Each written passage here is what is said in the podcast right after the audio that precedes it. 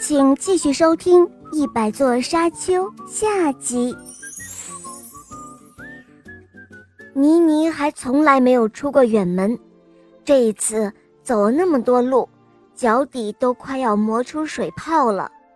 可是那座沙丘后面，除了另外一座沙丘，又是什么都没有。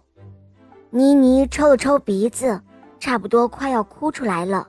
这个时候，他想到了自己的心愿。他相信，尽管眼前只有一座光秃秃的沙丘，可自己总能够看到一些精彩的东西。于是，他继续朝前走。就这样，他越过了十座、二十座、三十座，一直到九十九座沙丘。每越过一座沙丘，迎接他的都是一次小小的失望。妮妮已经到了沙漠的边缘，她的口越来越渴，肚子越来越饿，但是她相信沙丘后一定会有精彩的东西。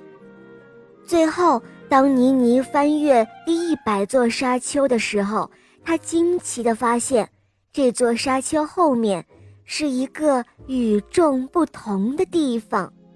这里有一片碧绿的草地和一棵结满果子的苹果树。妮妮贪婪地啃着青草，嚼着苹果。她发现这是她吃过的最美味的东西。这里的青草特别的嫩，这里的苹果特别甜。